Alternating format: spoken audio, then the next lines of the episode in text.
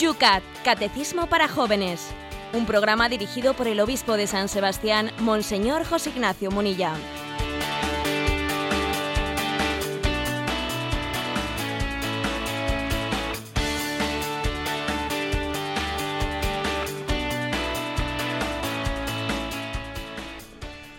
Había una vez, Un barquito chiquitito. había una vez Un barquito chiquitito. que no podía, Que no Pero podía que estáis que en no antena. podía navegar. caminar. Navegar. Bueno, Que, que estáis en antena. ¿En antena? Sí, en antena. ¿Yolanda? sí. ¿Yolanda? Que empiece ya el programa. Yolanda, que, que hoy no es 20... ah, sí, sí, hoy es- hoy es- Bu- buenos días, queridos oyentes de Radio María. Eh, empezamos una sesión más del Yucat. Eh, vamos a ver qué hacemos hoy. Eh, por San el hombre del tiempo me llaman José Ignacio. 10 grados en San Sebastián. ¿Cómo están las cosas por Madrid, eh, Yolanda? Más frescas, Padre Esteban, menos un grado. Yo no sé qué pasa hoy, Yolanda. Eh, José Ignacio, vamos a ver qué hacemos en esta, en esta jornada un poco complicada que se nos ha empezado el 28 de diciembre. Un poco el ridículo haremos, pero bueno, como siempre, Dios tendrá paciencia, Dios tiene misericordia de los pobres, ¿eh? y nos lanzamos a la piscina, pues con, con mucha confianza en el Señor, sabiendo que esta vida, pues está a medio, ¿eh? el día 28 nos recuerda que estamos a medio camino entre lo dramático, porque es que hoy recordamos, ¿no? Que el año pasado en España 118.000 niños fueron eh, oficialmente, lo que serían más, eh, sacrificados en el seno de sus madres, un auténtico holocausto. Estamos a medio camino entre lo dramático y también la capacidad que tenemos de, de tener humor. A medio camino entre el drama y el humor estamos, ¿no? Pues sí, señor, esta es la capacidad del cristianismo, que la, la capacidad que tiene el cristianismo, el catolicismo, de mirar el drama de la vida con seriedad y a, su vez verlo desde una perspectiva que trasciende esta historia y ser capaces de reírse de nosotros mismos. Cuando alguien es capaz de reírse de, de sí mismo, es que tiene esperanza y es que tiene confianza en Dios. Esto es lo que hoy eh, queremos proclamar ante el mundo. Dios es santo y pedimos que su bondad y su misericordia eh, nos hagan inocentes. Eh, el que esté libre de pecado que tire la primera piedra. Parece que hay algo que es incompatible, que es ser hombre e inocente. Ciertamente es una difícil combinación. ¿eh? Como aquel que dijo, ¿qué es, qué es el hombre? Un animal racional. Vaya mezcla explosiva, animal y racional. Pues, ser hombre e inocente es complicado. Una mezcla explosiva que solamente Dios es capaz de resolver. Eh, pues sí, Señor, Dios nos enseña a ser hombres y Dios nos enseña a ser santos. ¿no? Pedimos la inocencia del cordero, de ese cordero nacido en Belén, de ese cordero santo.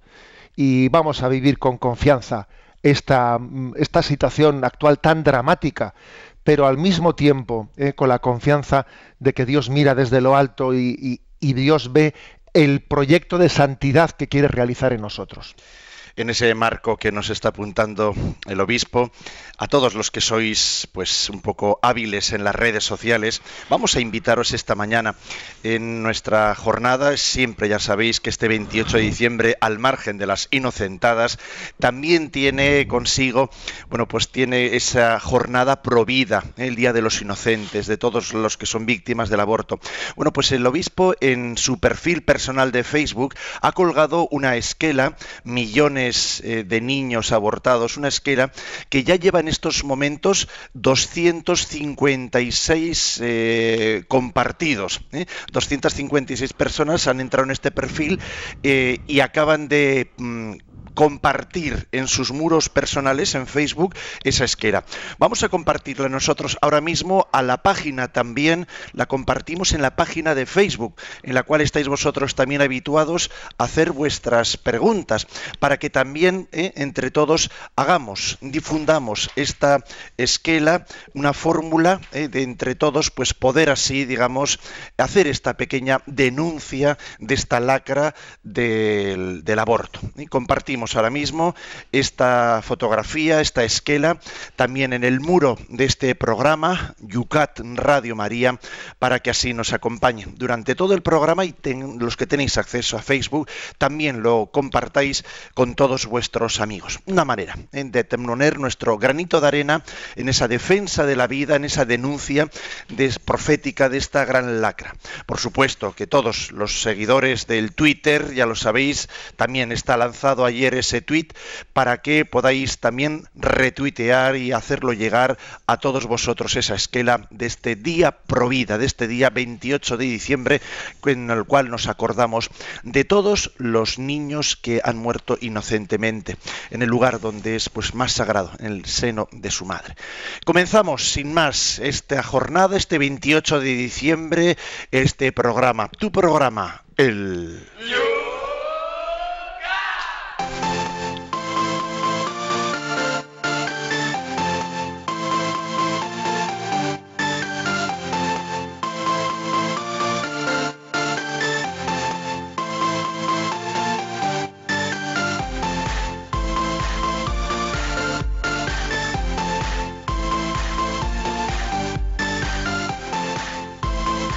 Comenzamos un día más, el último programa de este año que realizamos aquí en Radio María, el número 119.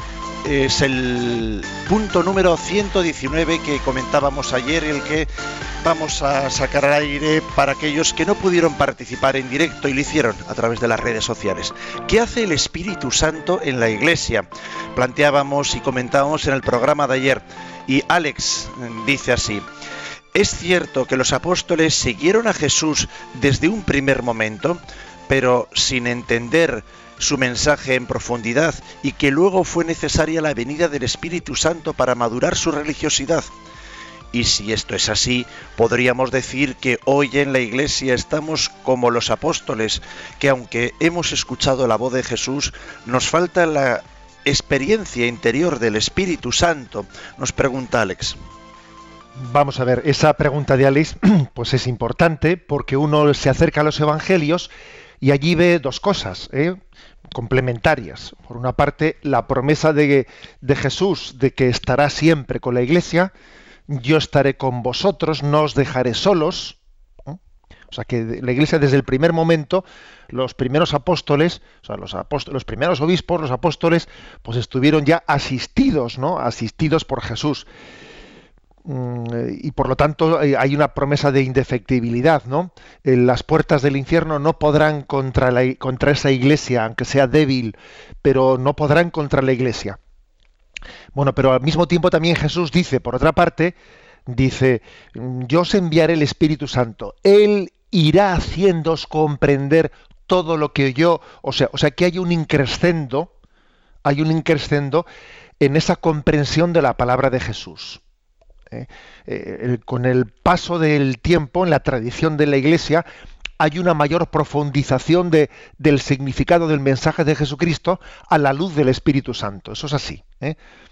Entonces, la Iglesia desde el principio es la Iglesia del Señor, pero cada vez, cuando pasa el tiempo, cada vez va teniendo más capacidad, ¿no? con el desarrollo del magisterio de la Iglesia, etcétera, de, comprender y explicar correctamente la palabra de Jesús. No tenemos que tener nostalgia, fijaros bien, de los que vivieron en el siglo I eh, o los que conocieron físicamente a Jesús. No tenemos que tener nostalgia. Podemos decir que hoy en día, 20 siglos después, eh, conocemos con mayor exactitud eh, el mensaje de Jesús eh, que lo que pudo conocer una persona del siglo I o segundo, esto sin duda alguna. O sea, ha habido todo a lo largo de dos mil años un proceso de profundización a la luz del Espíritu Santo que ha estado actuando pues en el pues en el seno de la Iglesia un proceso de profundización en el mensaje de Jesucristo. Luego sí es cierto que los apóstoles fueron creciendo en ese grado de comprensión y que a nosotros nos pasa lo mismo. Y los cristianos que dentro de 500 años, pues eh, hagan esta misma reflexión, seguro que dentro de 500 años tienen una comprensión más profunda del mensaje de Cristo que nosotros. Luisto, desde luego, nos dice, ¿el Espíritu Santo actúa solo en la Iglesia o también actúa al margen de la Iglesia o más allá de la Iglesia? Bueno, no es lo mismo decir al margen de la iglesia que más allá de la iglesia. Eh, al margen de la iglesia no, pero más allá de la iglesia sí. ¿eh? Em, Santo Tomás de Aquino, pues este gran doctor de la iglesia, nos recordaba ¿no? que toda la verdad, diga quien la diga, eh, em, viene del Espíritu Santo. Toda la verdad, porque porque Dios es la verdad y por lo tanto el Espíritu Santo es revelador de esa verdad. Luego, toda la verdad, la diga quien la diga, viene del Espíritu Santo. Y mm, en los Evangelios hay un pasaje muy interesante, ¿no? que cuando eh, se acercan los discípulos eh, al Señor le dicen, oye, que hay unos que están echando demonios, expulsando demonios, y no son de los nuestros, vamos a prohibírselo, ¿no? Entonces Jesús dice, oye, déjalos, si, no estarán contra nosotros, estarán a favor nuestro. O sea, y además, si están expulsando demonios, es que Dios también a ellos les ha dado eh, una, una, autoridad, ¿eh? una cierta autoridad sobre los demonios. Luego, es decir, em, el Espíritu Santo no mm, actúa en la Iglesia es como su jardín, la iglesia es el jardín ¿no? del Espíritu Santo, pero el Espíritu Santo nadie, no somos quienes para meterle en una jaula y tenerle ahí eh, y tenerle preso, no, es muy libre y él sopla donde quiere. Al margen de la iglesia, bueno, más allá de las fronteras físicas de la iglesia, eh, porque claro, la iglesia en el fondo tiene, tiene una presencia eh, en el mundo más allá de sus fronteras físicas. Porque fijaros, así como todo el mundo se salva a través de Cristo, también la, la, Iglesia es sacramento de salvación para todo el mundo, incluso para los que no, no la han conocido. ¿no? La, la Iglesia eh, está como insertada, ¿no? está insertada en todo el mundo místicamente, de manera que, que la Iglesia es sacramento de salvación para todo el mundo, incluso, incluso aunque muchos no lo sepan. ¿eh? Pero digamos que, bien, que el Espíritu Santo no obra al margen de la Iglesia, pero más allá de las fronteras físicas de la Iglesia, sí. Desde Sevilla, Mari Carmen nos plantea, ayer le escuché a usted citar una expresión de San Agustín que dice que el Espíritu Santo es el alma del alma. ¿Podría explicar un poco eh, para que resulta un poco incompatible, dice incomprensible? Sí, vamos a ver, es una expresión de San Agustín. El Espíritu Santo es el alma de nuestra alma. Hombre, es una expresión que para entenderla bien hay que comprender eh, los términos en su sentido simbólico. Eh, para empezar, el término alma ahí está utilizado también en un sentido simbólico, porque, por ejemplo, cuando se dice la iglesia está para salvar almas, Hombre, para salvar almas y cuerpos. ¿eh? No solamente el alma está llamada a la salvación, también el cuerpo está llamado a la salvación. Nosotros creemos en la resurrección de los cuerpos. La salvación no solo es para el alma, es para el cuerpo y alma. Pero simbólicamente se dice, ¿no? Eh, entregó su vida por la salvación de las almas, quiere decir de las personas, de los seres humanos. O sea, el Espíritu Santo no solo inhabita en el alma, inhabita en la persona, cuerpo y alma. ¿eh? cuando se dice inhabita en mi alma, hombre, se dice en un sentido simbólico, en mi cuerpo también inhabita. ¿eh? O sea, a veces la palabra alma se utiliza como sinónimo de persona, por lo tanto, ¿no? Y también la palabra alma se utiliza en otro sentido, en el sentido de decir eh, el corazón del hombre, o sea, es decir, la habitación interior dentro de su alma, o sea, decir, también se, utiliza así como diciendo lo más íntimo de lo íntimo.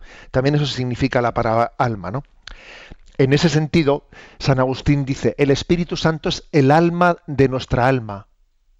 Es como decir, lo más íntimo del ser humano, ¿no? Habita en tu interior. Lo que decía San Agustín, em, no mires fuera, habita dentro de ti. ¿Mm? Es lo más íntimo a ti mismo. Dios es más íntimo que tu propia intimidad. Eso es lo que significa más o menos, ¿no? Es el alma del alma, más o menos esa expresión de San Agustín. Más íntimo que tu propia intimidad. En el punto 120 de ayer, ¿qué hace el Espíritu Santo eh, en mi vida? Mm, desde Huesca, María Antonia plantea, ¿cuáles son los momentos principales en los que un cristiano puede recibir el Espíritu Santo? ¿Qué, tiene que hacer para recibirlo?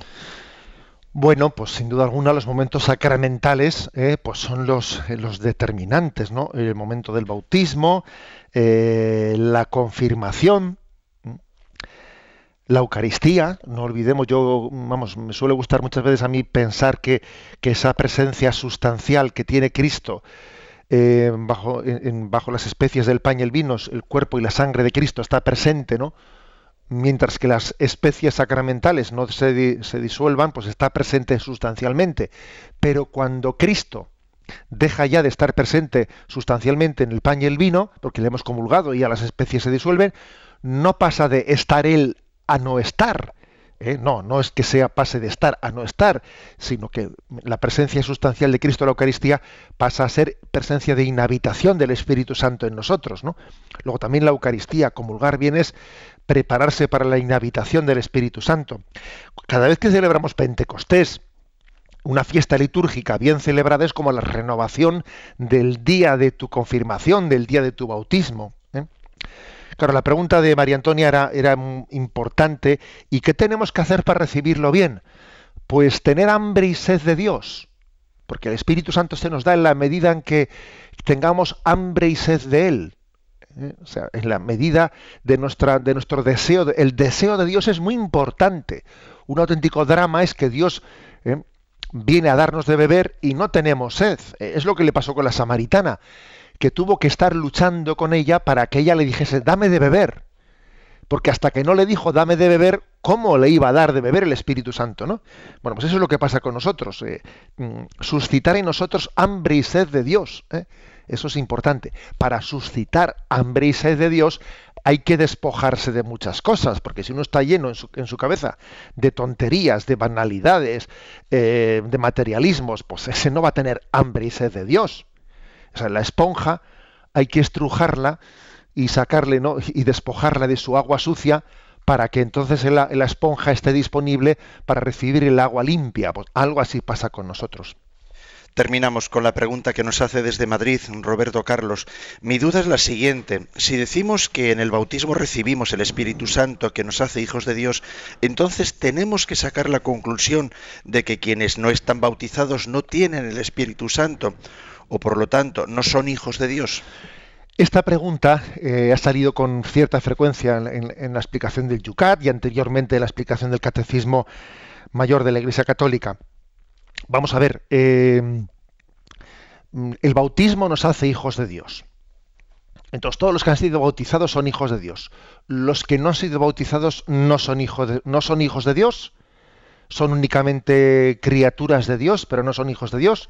Bueno, lógicamente tenemos, eh, hay, que eh, expresar esto con, matices, eh, con matices.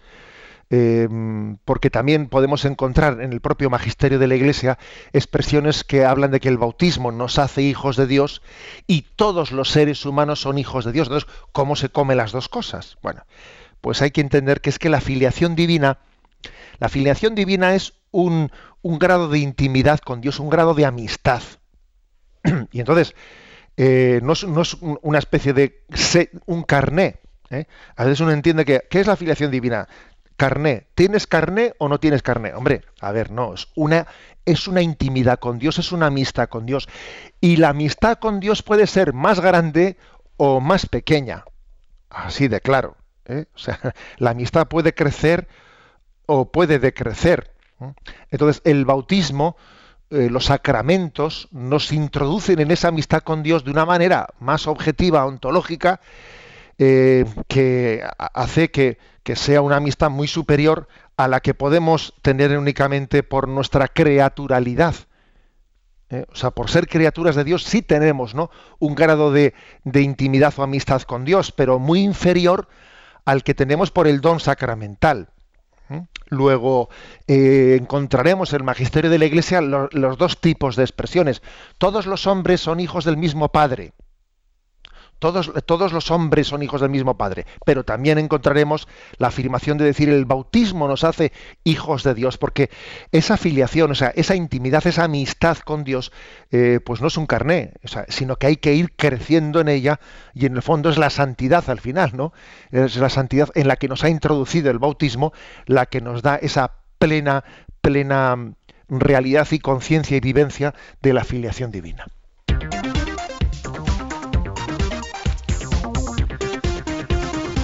Está subiendo José Ignacio esa esquela, se está difundiendo por todo el mundo. Veo que sobre todo lo están haciendo desde tu perfil personal. Ya son, no, el perfil del obispo lo tiene ya petado, eh, bloqueado en los 5.000 máximos que permite eh, Facebook, los 5.000 amigos, pero ahora estamos haciendo suscripciones. Ya llevan en lo que vamos de programa 227 suscripciones en ese perfil personal. Y también están compartiendo en el Facebook de mm, este programa, Yucat Radio María. Nos vamos, vamos a cambiar hoy. En el programa de hoy cambiamos de tercio. Empezamos en el punto 121 que está en dentro del marco, creo, en la Santa Iglesia Católica. Y el punto 121 dentro de este nuevo capítulo, creo en la Santa Iglesia Católica, dice así, ¿qué significa iglesia? Bueno, pues la explicación que da es la siguiente.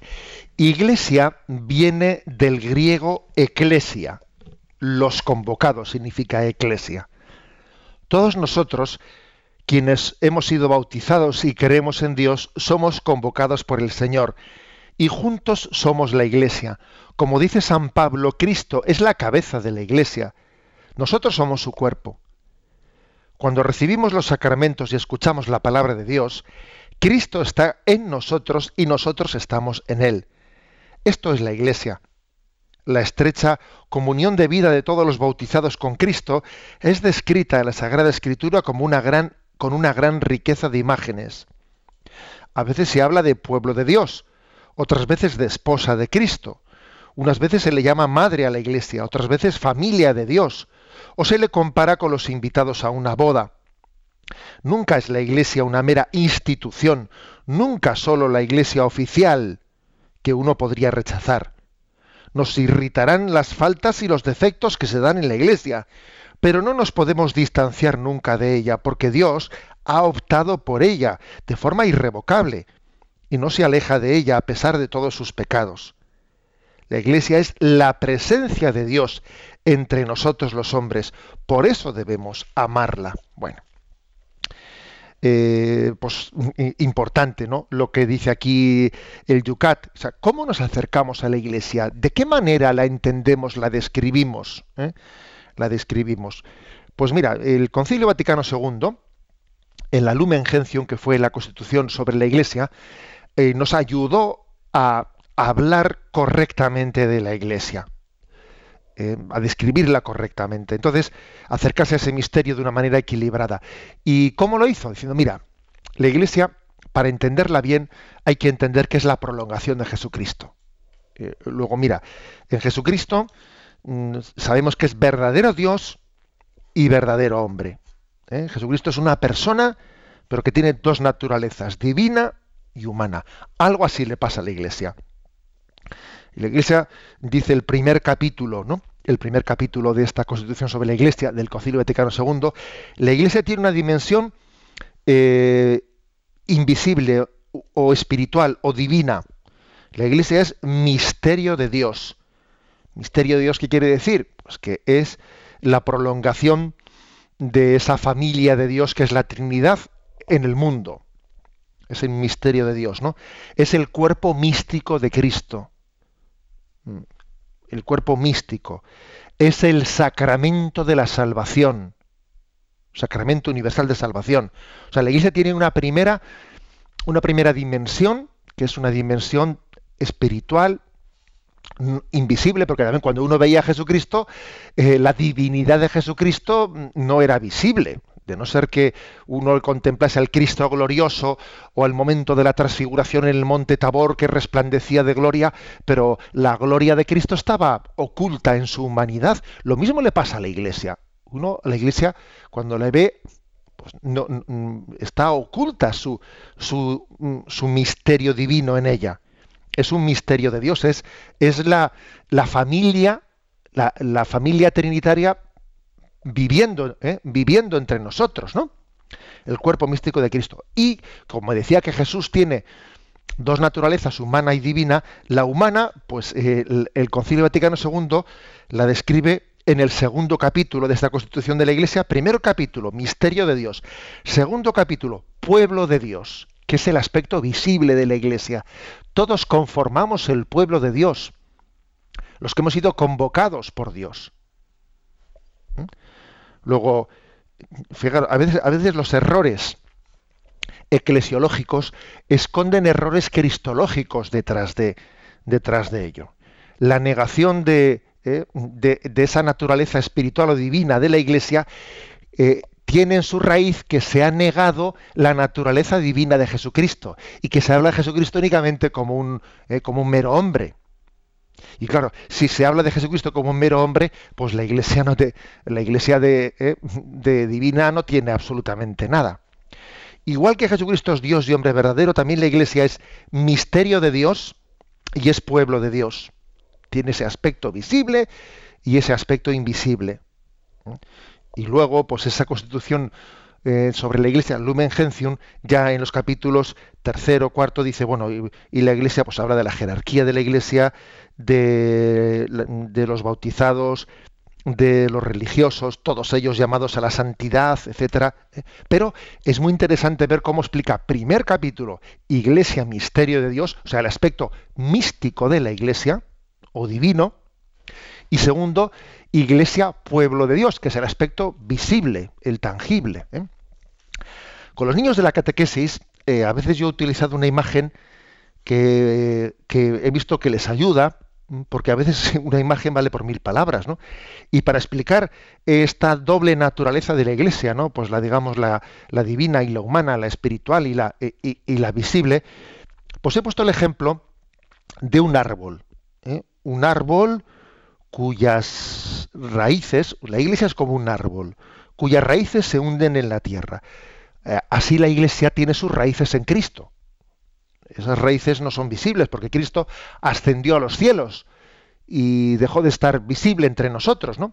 Pero la iglesia, el tronco del árbol, está fundado sobre unas raíces que están debajo de la tierra y la iglesia no es nada sin, ¿eh? sin Jesucristo. El tronco no es nada sin las raíces.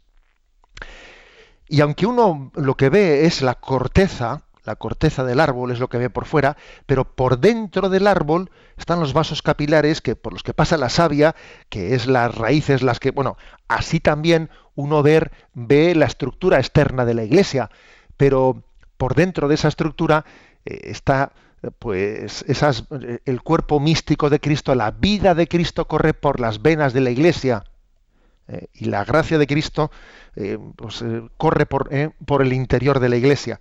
Y cuando uno come una manzana de ese árbol, supongamos que es un manzano o lo que fuere, ¿no? Cuando uno come una manzana, está recibiendo, está recibiendo pues la savia que esas raíces han transmitido a través de ese tronco y que finalmente uno, uno recibe en la manzana. ¿no? Pues algo así ocurre en los sacramentos, en los siete sacramentos, cuando uno recibe un sacramento, recibe la predicación de la palabra, está recibiendo la vida de Cristo que ha sido transmitida eh, a través de la iglesia. Luego esa imagen del árbol, eh, del árbol visible que está sobre unas raíces que están debajo de la tierra que son invisibles, un árbol que nos da frutos, frutos de y medios de salvación, pues puede ser bueno para eh, como una imagen en la que se conjugan el aspecto visible y el aspecto invisible, invisible de la iglesia. En definitiva, que para hablar de la iglesia hay que sumar todas, eh, todas las imágenes, ¿eh? hay que sumarlas todas. Eh, quedémonos con, con, algunas que son verdaderamente entrañables, ¿no? Y aquí dice unas cuantas. Iglesia, pueblo de Dios, esposa de Cristo, cuerpo místico de Cristo, familia de Dios. Bueno, todas ellas son, cada una de ellas está reflejando una, una, un aspecto de la Iglesia, ¿eh? digamos una frase aquí de San Cipriano, un autor de principios del siglo III, eh, San Cipriano dijo la siguiente expresión, aquí la trae el Yucat, nadie puede tener a Dios por padre si no tiene a la Iglesia por madre. ¿Eh? Es así, nadie puede tener a Dios por padre si no tiene la Iglesia por madre. Algunos, sin saberlo, sin saberlo, eh, tienen a la iglesia por madre. Es así. Porque mira, porque en el fondo la Iglesia considera que están abiertos a la gracia, luego están recibiendo un bautismo de deseo, etcétera, ¿no? La iglesia es nuestra madre y es la madre de todos, al igual que María es madre de todos, ¿no? Pero quiere que esa maternidad sea más explícita, sea plena, sea de totalidad. Y por eso estamos, tenemos que responder a la llamada del Señor de id por todo el mundo, llevad el Evangelio, bautizad en el nombre del Padre, del Hijo, del Espíritu Santo, para que la para que eh, la filiación divina sea, sea en plenitud, ¿eh? para que esa maternidad sea una, una, maternidad pues no solo lejana, ¿no? sino plenamente realizada en nuestra vida.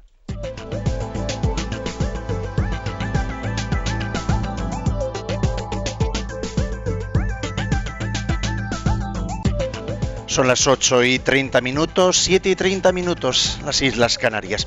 Yucat, el programa del catecismo que hasta ahora te acompaña todas las mañanas. Es el momento de tu participación. Podéis hacerlo, ya lo sabéis, en Twitter. Los tuiteros no tenéis más que citar en vuestra pregunta condensada en esos 140 caracteres a arroba obispo munilla. Tenéis también esa página de Facebook, Yucat Radio María, bajo la pregunta que acabamos de explicar, no aparte, por favor, bajo la misma pregunta, hacer también ahí vuestros planteamientos, vuestros, vuestras preguntas. Y también en el correo electrónico yucat@radiomaria.es. ¿Y qué otras fórmulas tenemos, Yolanda? Para participar en directo, 91 153 8550 91 153 8550.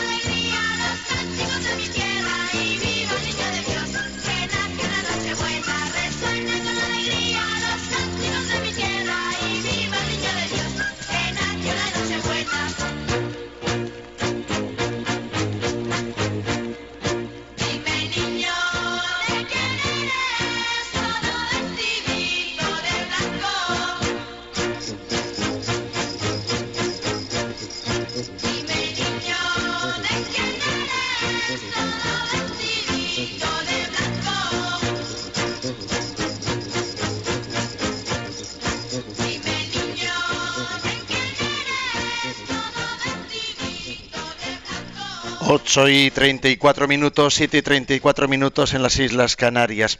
A ese niño Dios, de una y otra manera, le estamos en esta octava de Navidad cantando, saludando, em, pues también visitando en esos belenes preciosos que nuestras ciudades están adornadas con todos ellos. Vamos a empezar este momento de participar a través de vuestras preguntas. Vamos a empezar por el correo electrónico. Nos acaba de entrar una pregunta. Eh, Cipriano la firma. No nos dice, sí dice desde dónde, desde Jaén. Dice, buenos días, os envío este mail desde Jaén. Somos miembros de una iglesia y juntos vamos caminando al encuentro del Señor, dice la canción, pero caigo en la cuenta de que aunque todo el mundo participe como cristiano en la Iglesia, seguimos teniendo defectos y pecados, como dice la primera parte del programa de hoy, aunque no nos debemos distanciar de ella. Mi pregunta es, si todo el mundo participara en la Iglesia, ¿se crearía aquí en la tierra el reino de Dios? Bueno, se está creando, ¿eh? se está creando el reino de Dios entre, eh, en la tierra. El reino de Dios está, está en construcción. Cuando decimos el Señor vino, vendrá y está, eh, y está llegando ya. Está llegando ya y, y, fijaros, ¿no? Pues que la, además que en esos signos apocalípticos de, de la consumación de los tiempos, también eh, la doctrina católica habla de que Cristo, reinará eh, antes de esa consumación de los tiempos. ¿eh? forma parte de la tradición católica, aunque eso es difícil, a ver, es difícil luego concretar de qué manera, cómo será ese misterio, ¿no? Pero igual que se habla de la llegada de un anticristo, también se habla de un reinado de Cristo en la tierra antes de la consumación de los tiempos no sabemos cómo será, pero ya está comenzando. ¿eh?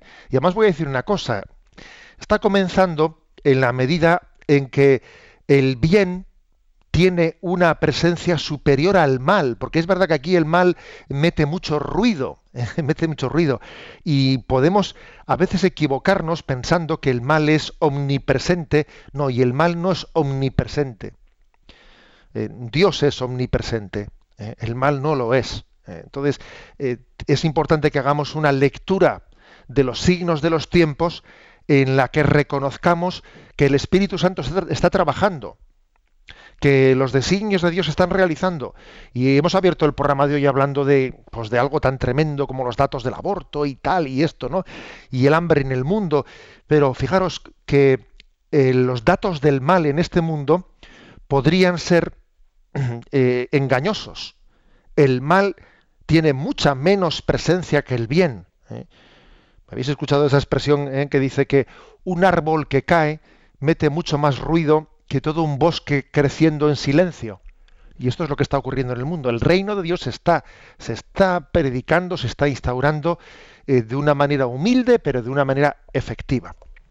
En Facebook, Conchi nos pregunta, Monseñor, me gustaría saber por qué hay tanta diferencia de una iglesia a otra. Le digo porque en alguna iglesia te encuentras como si estuvieras sola ante el Santísimo en la Eucaristía. Y por ejemplo, en mi parroquia nos sentimos todos hermanos, unidos, participando estrechamente. Eh, no sé si me habré explicado, dice, gracias. Bueno, vamos a ver.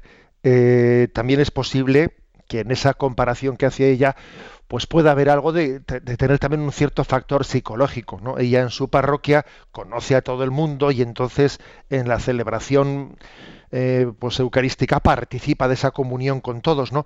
Y va a una parroquia a la que no conoce a nadie y dice, parece que me siento sola delante del altar. Hombre, a ver, la misma comunión está en un sitio que en otro, pero es verdad que suele ser bueno el tener una pequeña comunidad de referencia.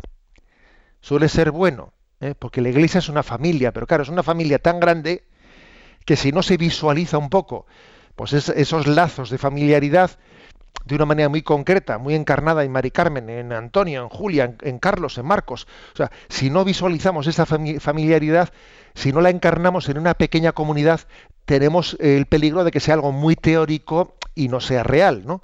O sea que es importante que la afirmación de que la Iglesia es una familia no solo sea una afirmación teórica, sino que tengamos nuestra experiencia personal de decir, mira, yo en todos los sitios me siento en familia, porque la iglesia es mi familia, pero es verdad que hay un sitio, hay una comunidad en la que yo, pues bueno, me conozco y me conocen desde pequeño como si me hubiesen parido, y nunca mejor dicho, y, entonces allí se visualiza, perdón, se visualiza ese misterio de la comunión y de la familiaridad desde un nick que no sé quién está detrás, firma así, descansa en Cristo, nos dicen, si Cristo es la cabeza de la iglesia, ¿es el demonio o anticristo cabeza de los no cristianos? Vamos a ver, eh, creo que sería eso mucho decir, ¿eh? sería incorrecto, porque es que, a ver, el demonio no únicamente actúa en los que no son cristianos, ojo, también el demonio actúa en nosotros. La Sagrada Escritura dice de Satanás que es el príncipe de este mundo. Es, una, es un título preocupante. menos mal que a Cristo se le llama rey. Tú lo dices, soy rey. ¿eh? Y el poder de Cristo pues es pleno y el poder de Satanás no lo es. Eh, no lo es. Entonces, digamos que em, la presencia de Satanás obviamente, obviamente fuera ¿no? de, la, de, la sacramentalidad de la Iglesia, esa presencia de Satanás obra más a sus anchas. ¿eh? Obra más a sus anchas. Pero eso no quiere decir que los que estamos dentro de la Iglesia no seamos tentados. Madre mía. ¿eh? Pues empezando por el que habla y todo el mundo. ¿eh? Con lo cual, digamos que tenemos que estar atentos, atentos a la eh, bueno, pues a la, tentación no dejarnos engañar por el que por el que se caracteriza por ser hijo de la mentira, padre de la mentira, padre e hijo, no, digamos más bien padre de la mentira, no dejarnos engañar por él, no y sino eh, adherirnos de una manera inequívoca, pues a ese, a ese Cristo que viene a ser nuestro redentor, nuestro libertador, ¿no? El libertador de, la mentira, del engaño, ¿eh? que así podemos describir también al Cristo de la gracia.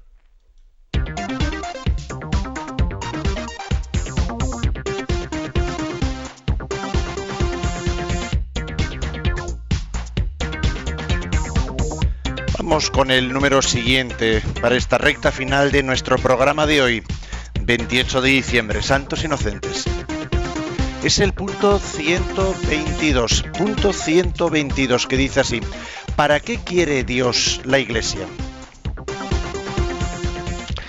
Y la respuesta que da es la siguiente. Dios quiere la iglesia porque no nos quiere salvar individualmente, sino juntos. Quiere convertir a toda la humanidad en su pueblo. Nadie alcanza el cielo de forma asocial quien solo se preocupa de sí mismo y de la salvación de su alma vive de forma asocial. Esto es imposible, tanto en el cielo como en la tierra. El mismo Dios no es asocial, no es un ser solitario que se baste a sí mismo. El Dios trinitario en sí es en sí social, una comunión, un, un eterno intercambio de amor. Según el modelo de Dios, el hombre está hecho para la relación, el intercambio, el compartir y el amor. Somos responsables unos de los otros.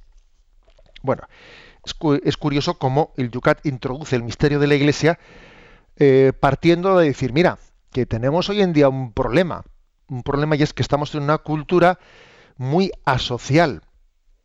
Sí, muchas redes sociales y mucha historia, pero estamos en una cultura muy individualista en la que parece que lo, eh, pues el, podríamos decir el, el paradigma ¿no? del hombre eh, del hombre maduro es el que es el hombre autónomo el hombre independiente el hombre que no necesita eh, ningún tipo de ayuda desde fuera no el hombre que se basta a sí mismo se basta por sí mismo no esa parece que es el hombre no pues que es como puesto como paradigma bueno pues no es verdad ¿eh? Digamos, el, el hombre no es un ser autónomo, es un ser en comunión. Es un ser en comunión. Somos personas y la persona se, se define en relación a un tú. No somos seres aislados. Una persona se define en relación a un tú.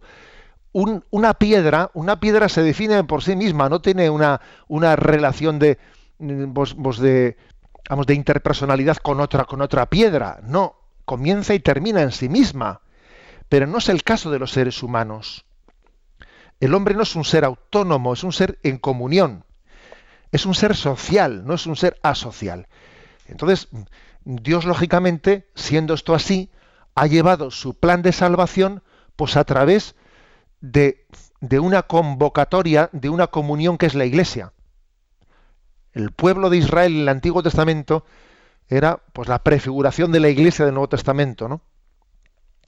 O sea, que Dios se ha relacionado con el hombre desde, digamos, su, eh, sus entendederas, eh, sus desde su estructura de, social, ¿no? Aparte de que Dios es familia, Padre, Hijo y Espíritu Santo. Bien, eh, entendamos esto como, como punto de, de aproximación. Por eso nosotros no hablamos de mi salvación, sino nuestra salvación. Somos, sí, hay en la salvación hay algo de personal intransferible, pero hay algo de comunitario. O sea, Cristo entregó, entregó su vida por nuestra salvación, por la salvación de todos. Y, y llevar a cabo nuestra salvación, nuestro proyecto de salvación, consiste, entre otras cosas, en preocuparse de la salvación de los demás. ¿Eh? Es un mal signo el que uno entienda ¿no? esa relación con Dios en un, en un sentido individualista. Eh, aquí viene el, texto de Génesis 4.9, lo cita el Yucat, dice, el Señor dijo a Caín, ¿dónde está Abel tu hermano? Respondió Caín, no sé, ¿acaso soy yo el guardián de mi hermano? Sea, eh, es curioso, ¿no? Yucat ha traído a colación este texto como diciendo, mira, cuando alguien peca, y peca gravemente contra Dios, se escaquea de tener responsabilidad ninguna de su hermano. ¿Acaso soy yo el guardián de mi hermano? Pues claro que lo eres. No te escaquees. ¿eh? Un signo de que vamos camino de salvación es que nos preocupemos de la salvación del prójimo. También la Sagrada Escritura dice, ¿no? El que salva, salva un alma, salva la suya propia. ¿eh? Quien se entrega por la, quien se entrega por, por sus hermanos, eh, salva su propia alma. ¿Mm? Bueno, este es un aspecto, por lo tanto, muy, muy clave, ¿no? Muy clave, digamos que eh, tenemos que purificar, purificar esa especie de visión individualista. A veces me habéis escuchado el ejemplo así un poco provocador que Dios no, nos, no se comunica con nosotros por GPS. No, Dios se puede comunicar con nosotros como quiera, que para eso es Dios. Pero su forma habitual no es la del GPS, quiere decir conexión directa con el satélite, que no, que, que lo hace a través de un pueblo, de una iglesia, de una convocación. Y el santo cura de Ars, este que es San Juan María Vianney, este que es patrono del, clero, patrono de todos los párrocos del mundo, cuando predicaba, ¿eh? cuando predicaba a sus fieles allí en aquella pequeña aldea francesa de Ars, eh, les, predicaba de una manera muy sencilla. Y hay una predicación eh, que es, vamos, verdaderamente encomiable, que yo cuando, vamos, la escuché es que me emocioné, porque decía él, y el día en que el Señor venga, venga a buscarnos y nos presentemos ante él el día del juicio final, os quiero ver a todos. Os quiero ver a todos allí y que no falte ninguno. A ver, vamos a ir todos en procesión. El pueblo de Ars, ¿eh? bien, bien colocadito, vamos a ir todos en procesión. Y tú, el sacristán, venga, cógese, ¿eh? coges la cruz procesional y tú vas por delante y vamos todos. Es curioso él, ¿no? Como con esa, eh, esa conciencia de pastor al que se le había encomendado un rebaño, él se imaginaba ¿no? esa, entrada en el cielo diciendo, venga, como cuando decimos nosotros, vamos a quedar para entrar en el concierto, quedamos todos en un bar que está cerca del estadio y vamos todos, entramos todos juntos en el estadio. Una cosa así, a mí me llamaba la atención esa imagen, ¿no? Como diciendo, mira, que vamos todos juntos, que no, que no falte nadie la cita, ¿eh? es curioso eh, esa conciencia que tenía él de que la salvación era un don al que estábamos todos convocados, ¿eh? en ese sentido comunitario. Bueno, pues esto quizás requiere de nosotros cierta purificación, cierta purificación de, nuestro, eh, de nuestra tendencia egoísta, de nuestra tendencia individualista, de esa tendencia a hacer siempre yo, yo, yo, yo, y lo mío y lo demás que ya me importa menos, ¿no? O sea, tenemos que cambiar ese chip, porque ese chip se nos ha introducido fruto del misterio del pecado, que el pecado siempre es fractura con los demás. El pecado te fractura, mientras que la gracia crea comunión entre nosotros. ¿eh? Luego, fijaros así, ¿para qué quiere Dios la iglesia? Pues mira, quiere para, para convocar al mundo, el mundo necesita ser convocado, la iglesia es sacramento de unidad, el mundo está llamado a ser una familia, Y frente a la tendencia que, que tenemos a fracturarnos en tribus, ¿eh?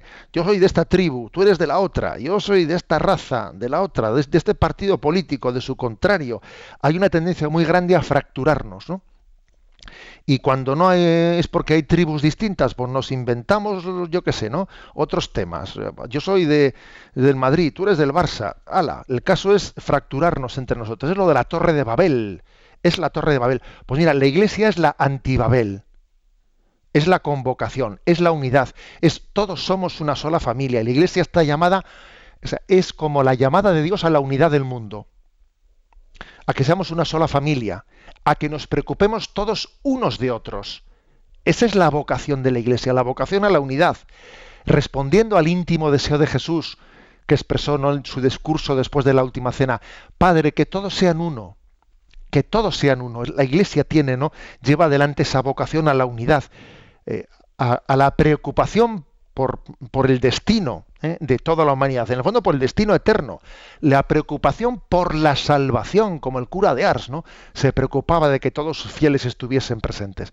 Por eso Dios ha querido a la Iglesia, ¿eh? porque la Iglesia quiere ser ese redil en el que el buen pastor congregue a todos y a cada uno ¿no? de los que él ha llamado.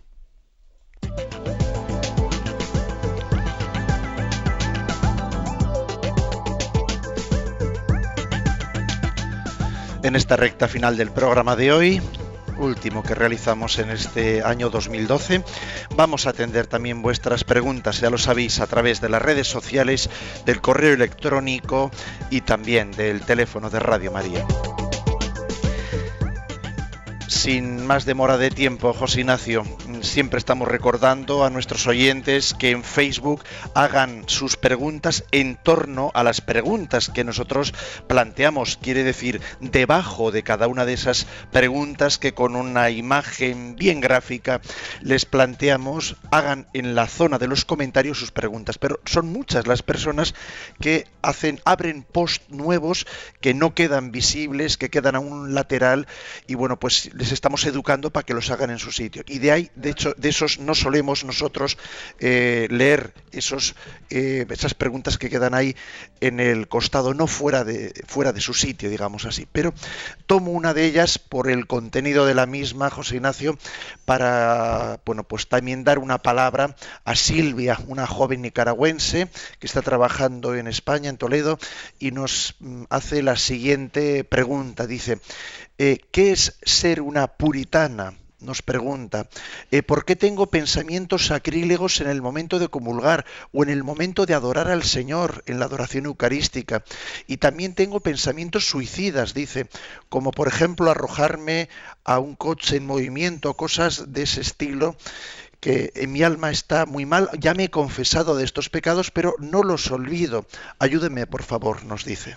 Bueno, eh, siempre hay que tener en cuenta que nosotros, mm, que el ser humano, eh, pues eh, tiene toda, ¿no? toda una complejidad interior, cuerpo, alma y espíritu, eh, también nuestra psicología, nuestra psicología pues mm, suele influir mucho, suele ser bastante condicionante. No digo determinante, pero sí por lo menos condicionante de una manera fuerte. Una persona puede tener eh, tentaciones de autodesprecio o de suicidio, eh, pues puede tenerlas eh, porque esté motivado por una mm, desesperanza, desesperanza porque, no, porque en su vida no tiene sentido, porque no, no encuentra sentido en su vida. Pero puede ocurrir también que aunque una persona tenga sentido en su vida y tenga fe, eh, pues también, digamos, esté tentado, eh, esté tentado de momentos de desesperación, pues porque, pues porque aunque Dios está con nosotros, nosotros tenemos una estructura eh, personal, psicológica, a veces, pues complicada, porque somos insatisfechos, ¿no? Hay personas que tienden, que tienden mucho a la insatisfacción, entonces, que es una cruz que también hay que saber llevarla, ¿no? Que saber llevar esa cruz sin, sin desesperarse bajo ella. Entonces, me parece importante el tener paciencia con nosotros mismos, como el Señor tiene paciencia de nosotros, el saber reírnos de nosotros mismos. Por ejemplo, dice, joder, es que a veces voy a comulgar y tengo pensamientos blasfemos, ¿no? Y habrá alguien aquí en esta iglesia que como yo que está comulgando tiene pensamientos blasfemos. Mira, eh, ríete de ti mismo, no hagas caso a eso, porque esos son pensamientos que te sobrevienen, pero no eres tú el que lo piensas voluntariamente, ¿no? sino te sobrevienen. Y tienen la importancia que tú quieras darles, o sea, no les des importancia, ¿no? O sea, que esa es la clave, ¿no? O sea, que em, tenemos que tener cuidado que cuando alguien tiene una manera de ser, pues un tanto atormentada, eh, un tanto atormentada, eso no sea motivo de desesperación. Hay que reírse un poco de sí mismo. ¿eh? Es que algunos, algunos igual suelen pecar en su estructura psicológica de ser demasiado pasotas, dice, ¿qué hígados tiene? ¿eh? Se suele decir esa expresión aquí en castellano, pero ¿qué hígados que tiene? alguien que es un poco pasota, pero los hay muy estrechos también, por el lado contrario, los hay muy agobiados los hay muy agobiados, ¿no? que necesitarían tener espaldas más anchas y tienen ¿eh? demasiada estrechez en su alma. Bueno, pues mira, ni tanto ni tan calvo, ¿no? Ni ser un pasota con unos hígados así, ¿no? De kilo y medio, ni ser tampoco eh, pues un agobiado y un estrecho que estoy me hace sufrir cada cosa en mi vida, ¿no? A unos hay que decirles, oye, un poquito más, ¿eh? Un poquito más. Y a otros hay que decirles, oye, un poquito menos, ¿eh? Un poquito menos. Y en el fondo, en esa educación, educación de nuestra forma de ser, pues está la virtud. ¿eh? Cuando alguien tiende a ser descuidado y pasota, hay que pedirle que sea más sensible. Cuando alguien es, es demasiado hipersensible, demasiado agobiado y demasiado angustias, angustias, hay que decirle, oye, más paz, ¿eh? ten tranquilidad. ¿no? O sea que eh, la espiritualidad también es la educación ¿no? de, de nuestras tendencias personales, pues para saber vivir en paz y acoger el don de Cristo.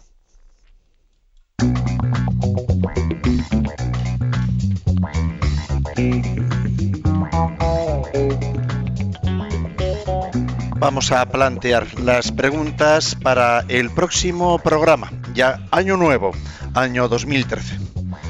Vamos a ver, esas preguntas son, perdón que aquí terminamos como hemos comenzado con un despiste. Vamos a ver, sí, es 123, ¿cuál es la misión de la Iglesia? 124, ¿por qué la Iglesia es más que una institución? 125, ¿qué es lo que hace único al pueblo de Dios? Por lo tanto, 123, 124 y 125. Lo haremos Dios mediante este el día 2 de enero este programa. Eso ya para el año que viene. Esto, esto. Una bendición, José Ignacio, para terminar bien este año y pedir al Señor eh, pues que eh, evangelicemos mucho a esta hora y a todas las horas en el año nuevo. La bendición de Dios Todopoderoso, Padre, Hijo y Espíritu Santo, descienda sobre vosotros. Eh, animamos a todos los oyentes a su asistencia este domingo próximo, el día 30, pues en la Plaza Colón de Madrid. Alabado sea Jesucristo.